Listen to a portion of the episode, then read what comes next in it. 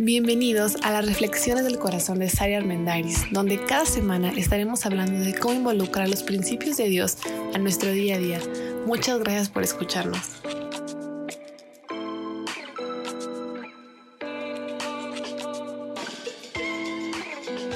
Hola, soy Saray Armendariz y en este episodio sobre los tiempos difíciles vamos a hablar acerca de la felicidad. El sabio Salomón hace un chorro de años dijo, es mejor el llanto que la risa. ¿Qué tipo de pensamiento es este? O sea, el sabio Salomón, de verdad, el más inteligente, el más conocedor, el más lleno de sabiduría de todos los tiempos, dijo que es mejor estar tristes que estar riéndonos. Es mejor estar llorando, sufriendo, que estar felices. Parece una filosofía muy poco atinada para el día de hoy, de hecho, muy poco esperanzadora y bastante como, no sé, rara, radical y no muy alentadora. Casi siempre esperamos mensajes que nos alienten, que nos hagan sentir bien. Y no es que este mensaje no nos vaya a hacer sentir bien, ni quiero que nos sintamos mal. Simplemente es una realidad de un hombre que durante toda su vida se dedicó a observar, a analizar, a vivir todo tipo de extremos, a encontrar por fin el equilibrio, a ver a grandes reinos y sociedades y entonces llega a una serie de conclusiones y las plasma en el libro de Eclesiastes en la Biblia. Esta cita que dije al principio es de precisamente el capítulo 7 del libro de Eclesiastes. Y la cito textual. Dice sí, es mejor el llanto que la risa, porque la tristeza tiende a pulirnos. Otra versión dice, mejor es el pesar que la risa, porque la tristeza del rostro enmendará el corazón. Y otra termina diciendo que el llanto nos hará madurar. En realidad, a la larga de la vida, o sea, no en el momento es mejor estar llorando que estarnos riendo, ¿no?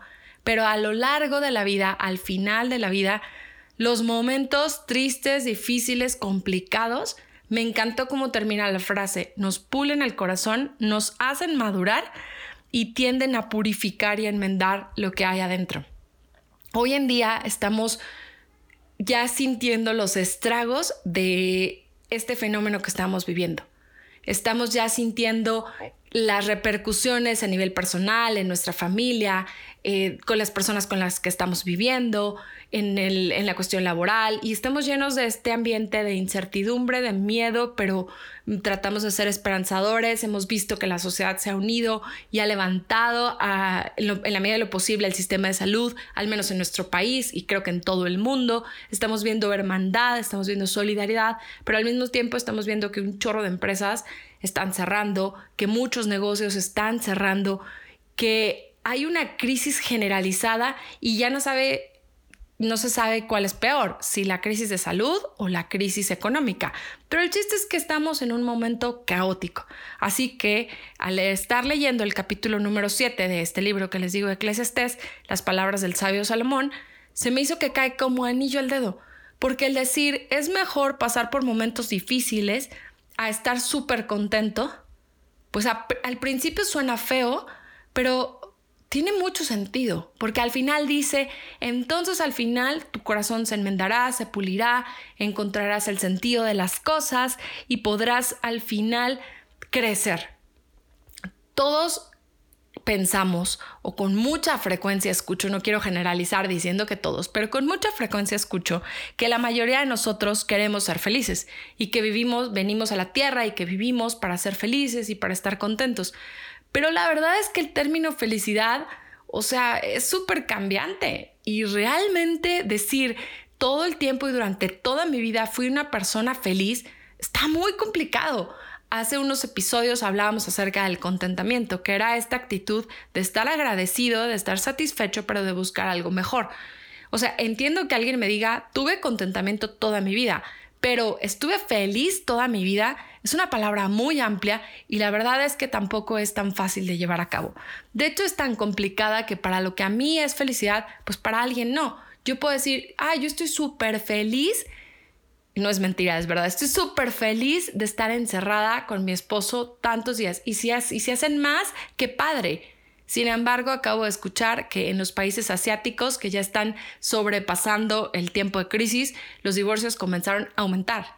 Y en México no han aumentado porque no podemos ir al registro civil. pero estoy segura que hay muchísimas familias que no la están pasando tan bien. Entonces, lo que a mí me puede generar felicidad, pues a ti no. Y lo que a ti te genera felicidad, pues a mí no. Pero la verdad es que sí, yo creo que sí está padre ser felices en la vida y el Dios al crearnos sí quiere que disfrutemos lo que tenemos, lo que somos, lo que nos da, pero no quiere que nos quedemos ahí nada más en disfrutar quiere que trascendamos, que mejoremos, que crezcamos, que nuestra alma, nuestro ser, nuestro espíritu, eso que eres tú en realidad, tu corazón, de verdad mejore, que madure. O sea, que no se quede inmaduro, caprichoso y con todas las cosas incorrectas y con todas las como callitos para toda la vida. Entonces, la única forma de lograr pulir eso, de lograr limpiar eso y de darle brillo a eso, pues es a través del llanto, del momento difícil y de lo complicado. No es que Dios sea mala onda y nos quiera hacer infelices, para nada. No tiene nada que ver si tú eres de los que cree que Dios es un Dios malo, que castiga y que toda la vida se ha encargado de tener a la gente eh, subyugada, no sabes de lo que estás hablando. El Dios de la Biblia es un Dios totalmente diferente, que lo que quiere es que estemos bien, que quiere que crezcamos, que mejoremos, quiere darnos una vida buena, abundante, muy rica. Sin embargo, para poder disfrutar esas cosas buenas, abundantes y ricas, necesitamos tener la actitud correcta y el corazón correcto. Sabes, tú no vas a comprar algo, em, un mueble especial para tu casa, súper lindo y súper bonito, y llegas y lo pones en el lugar más cochinísimo de la casa, donde no has barrido, donde no has trapeado. Pues no, o sea, antes de ponerlo, le das una limpiadita, lo acomodas y ya pones tu mueble, ¿no? Si eventualmente se llega a empolvar, bueno, eso ya es después, pero el primer día, pues tratas de, de tenerlo en el mejor lugar. Entonces es igual. Dios primero tiene que pulir nuestro corazón, nuestro carácter, nuestro temperamento. Y es que creo que conforme pasan las semanas, al principio es más sencillo tener todo como bajo control y sentirnos súper cool al respecto de que puedo manejar todo, niños en la casa, esposo en home office. Bueno, el trabajo me lo redujeron un poco, pero está bien, tengo ahorros. Pero pasan las semanas y llega un punto en que empieza a salir tu verdadera personalidad. O sea, el otro día estaba pensando que por mucho que alguien ame al otro, el día que te casaste o el día que prometiste vivir con alguien, bueno, al menos yo cuando hice mis votos, nosotros los escribimos. Y yo en ningún momento, o sea, puse de que te amo en la, en la, prosperidad, en la adversidad, en lo bueno, en lo malo, en la salud en la enfermedad, en otras palabras, pero más o menos eso dije. Pero la verdad yo no estaba pensando que lo iba a hacer 24 horas, 7 días a la semana por meses. Porque regularmente tenemos distractores. O sea, uno se va a trabajar, el otro tiene actividades, también trabajas, sales, convives, tienes familia, tienes amigos. Si un día te enojas de plano muchísimo, pues te escapas media hora y luego regresas, o te escapas un día y luego regresas. Pero eso de estar en esta olla de ebullición 24/7, no nada más con tu pareja, con tus papás, con cierto amigo, o tú solo, o con tus hijos, o con alguien con quien ni modo, pues te agarró la cuarentena y estabas a punto de separarte, pero pues ya les agarró la cuarentena. La verdad es que no es fácil. Y empieza a sacar como esas cositas que brotan de nuestra personalidad que lejos de hacernos muy felices, creo que de repente nos empiezan a hacer muy infelices, porque no nada más lidias con los demás, lidias contigo mismo. Y eso es un concepto complicado, cansado y que llega un momento en que te puedes sentir hasta derrotado de lo que está pasando. Entonces, Puedes decir, bueno, Saraí, pero ¿cuál es el mensaje alentador en decir que el llanto es mejor que la risa si estás describiendo justo como me estoy sintiendo? Bueno, es mejor que la risa porque si sigues adelante en el capítulo 7 de Eclesiastés, que te súper recomiendo que leas, de hecho, llegué a la conclusión que Eclesiastés es de mis libros favoritos de la Biblia. Estoy sorprendida que cada vez que lo leo encuentro más riqueza para mi vida hoy en día, en el 2020. Entonces, más adelante en el capítulo, Dice también que lo bueno y lo malo viene de Dios, entonces que el día bueno lo agradezcas y que el malo, pues también porque Dios lo permite. Y que lo permite para que al final no sea que un día digas, mm, siempre me va bien y te confíes y, tengas la seguridad basado en que lo que haces es perfecto y tú eres lo máximo. El día bueno y el malo están, existen, funcionan, uno porque somos seres humanos y porque así es la vida, y número dos, para que no, no seamos demasiado confiados, sino que nuestra verdadera certeza y nuestra verdadera esperanza venga de quién es Dios. El final del capítulo 7, de verdad léelo porque está buenísimo todo el capítulo, pero al final del capítulo 7 dice que en realidad Dios nos creó como personas, como seres humanos virtuosos o rectos. Es decir, en su idea original, Dios nos creó con cosas muy buenas. Sin embargo, por decisión propia, nos hemos descarrilado y hay una versión que dice que hemos pervertido el corazón, o sea, hemos decidido a propósito regarla una tras otra tras otra. Entonces, este momento que puede parecer de, bueno, no puede parecer, este momento que es de llanto, que es de tristeza, que es difícil, que es de incertidumbre, que es de desempleo, que es a lo mejor de soledad, que es de no saber qué va a pasar, que es de miedo, que es de ansiedad, que es de frustración, que es de un chorro de emociones que pueden estar saliendo y aparte pueden salir todas el mismo día. O sea, no es como que una de, de miedo, otra de tristeza y otro día de amargura. No, pueden salir las 25 emociones que tienden a ser un poco más negativas el mismo día. Entonces, este tiempo, el objetivo es conducirnos a que nuestro corazón se pula ya que aquello que está en ti, que eres como la esencia de quién eres, se pula. Ayer mi esposo me preguntó algo a lo que contesté muy mala onda. Me dijo, Sara, ¿y tú crees que al final de esto de verdad la sociedad cambie y se una y seamos mejores personas? Para empezar, ser mejores personas me parece un término súper irreal porque mejores personas es totalmente relativo, igual que ser felices, ¿no? Pero es, eso es otro tema como de mucha relatividad. Entonces, la verdad es que le contesté que no. Y luego ya amplié mi respuesta y quiero ampliarla ahora. No, no es que no en lo absoluto. Yo creo que sí va a haber cambios importantes. Sí está habiendo cambios importantes. Sin embargo, el, el grueso de la población, la esencia en general de la mayoría de la gente, lo más probable es que no cambie. Tan es probable que no cambie que en los países donde ya se está superando un poco, ya la gente dijo, bye, yo prefiero divorciarme porque vivir contigo 24/7 ya no lo aguantaba, no sé, 8 horas al día, pues 24 menos. Entonces, el hecho de que pasemos por un momento difícil no nos asegura que va a generarse ese cambio, que va a generarse esa dinámica de mejoría, que va a haber esa, esa mejora, esa trascendencia, ese cambiar, ese superar ciertas cosas que estaban mal. O sea, el llanto en sí no lo produce. Es mejor el llanto que la risa porque en ese tiempo el corazón se pule. Eso es lo que lo produce. Que el corazón se pula, que madure el espíritu, que se quite lo malo, eso es lo que hace que al final del llanto sea mucho mejor el proceso y tengas una risa más disfrutable. Sin embargo, si estamos esperando que solamente el tiempo difícil y el caos y el llanto en sí, y no nada más es esta época, ¿eh? porque llanto hemos tenido desde siempre y tendremos siempre. Cada quien sabe cómo se llama su época de llanto. Puede llamarse separación, puede llamarse inseguridad, puede llamarse pérdida de trabajo, puede llamarse no tener rumbo en tu vida, no saber a dónde vas, estar perdido. O sea, hay un chorro de categorías para el llanto, ¿no? Pero el llanto en sí no te hace cambiar y mejorar solo porque sí. Lo que te hace cambiar y mejorar es la segunda parte. Es esa parte donde se pule el corazón. Porque la verdad es que de nada sirve tener salud, tener riqueza, ser próspero, ser exitoso, ser creativo y todas las cosas buenas que podamos tener como superficiales si tu alma, mi alma, está perdida. Si está llena de amargura, de rencor, de falta de perdón, de desesperación, si no encuentra el sentido, si se siente perdida, si se siente agobiada, si se siente abrumada. O sea, de nada sirve todo lo bueno que sí puedes tener si en realidad el corazón y la alma están ahí, solamente sobreviviendo, solamente flotando. Es necesario sufrir, ¿cuánto? No sé, poco, mucho, depende, para que entonces esa lección te haga verdaderamente dar un vuelco y, verdaderamente mejorar. Ahora, no todo el que pasa por la misma crisis responde igual.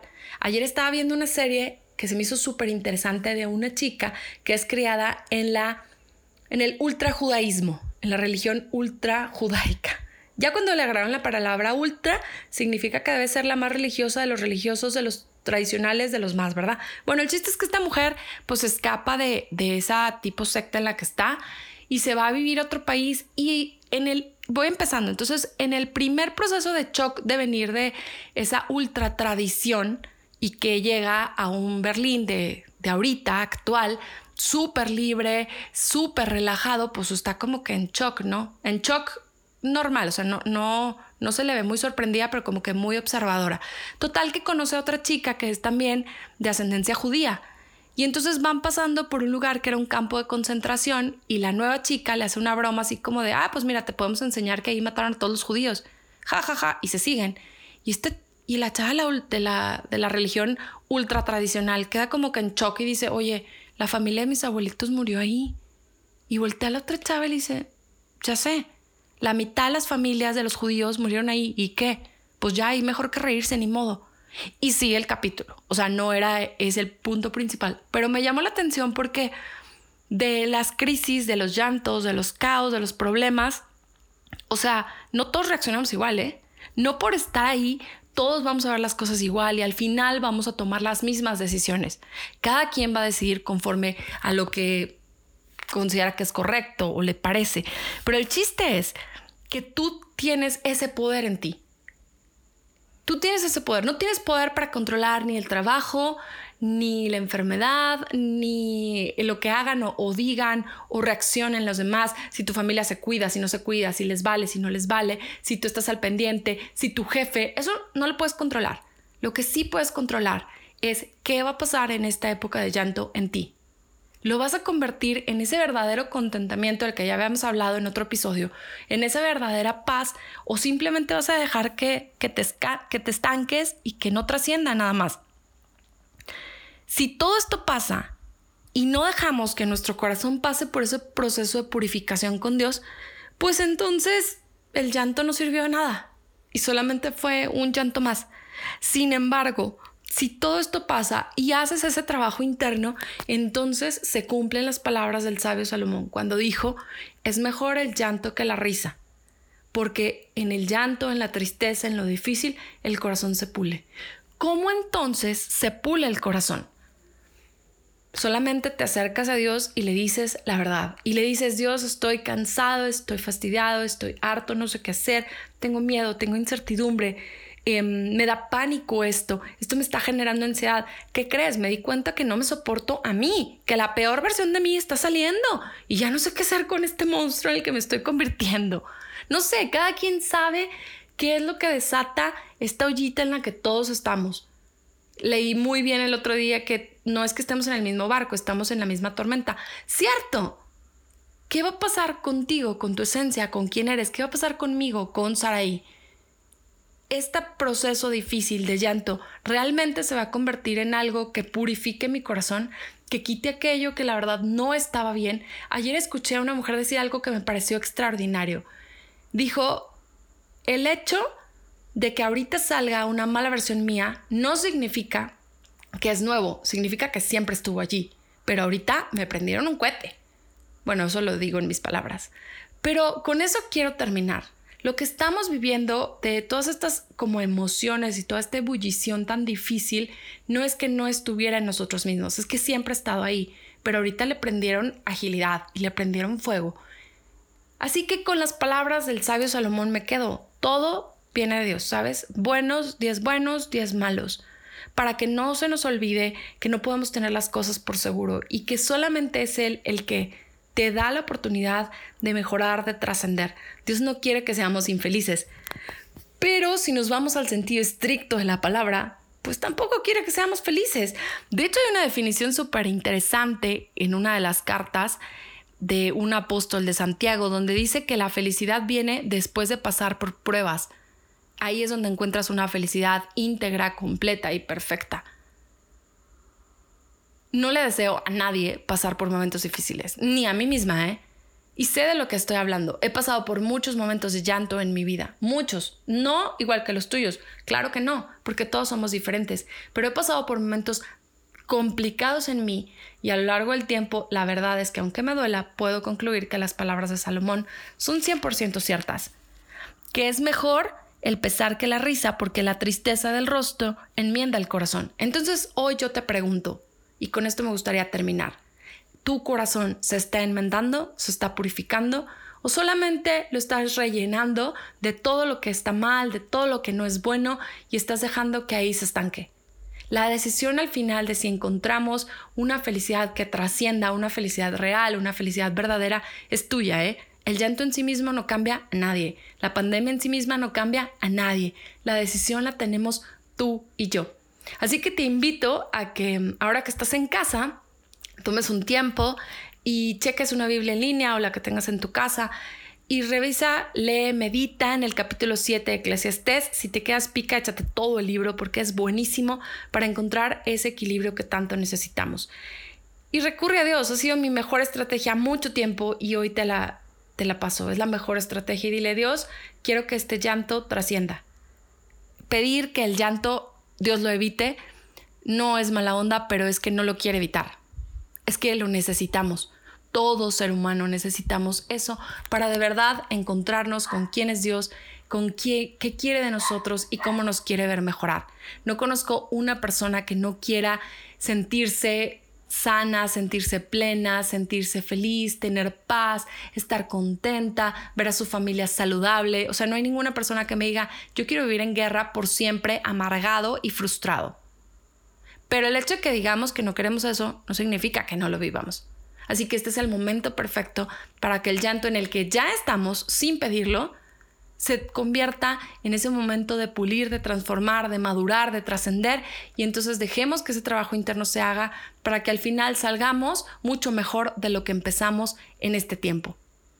Y esa es mi conclusión de este día. Espero que realmente sea un apapacho para el corazón. Sé que hoy no es tan tan común lo que estoy diciendo, pero me encantó leer las palabras de este gran sabio Salomón y entender que bueno o malo viene de Dios. Vamos a sacar lo mejor de este tiempo que es trabajar en nosotros mismos. Te invito a que lo hagas y nos escuchamos muy pronto. Gracias por escucharnos. Si te gustó, si, si sientes que te ha dejado algo, por favor compártelo con tus amigos, con alguien que creas que le puede servir.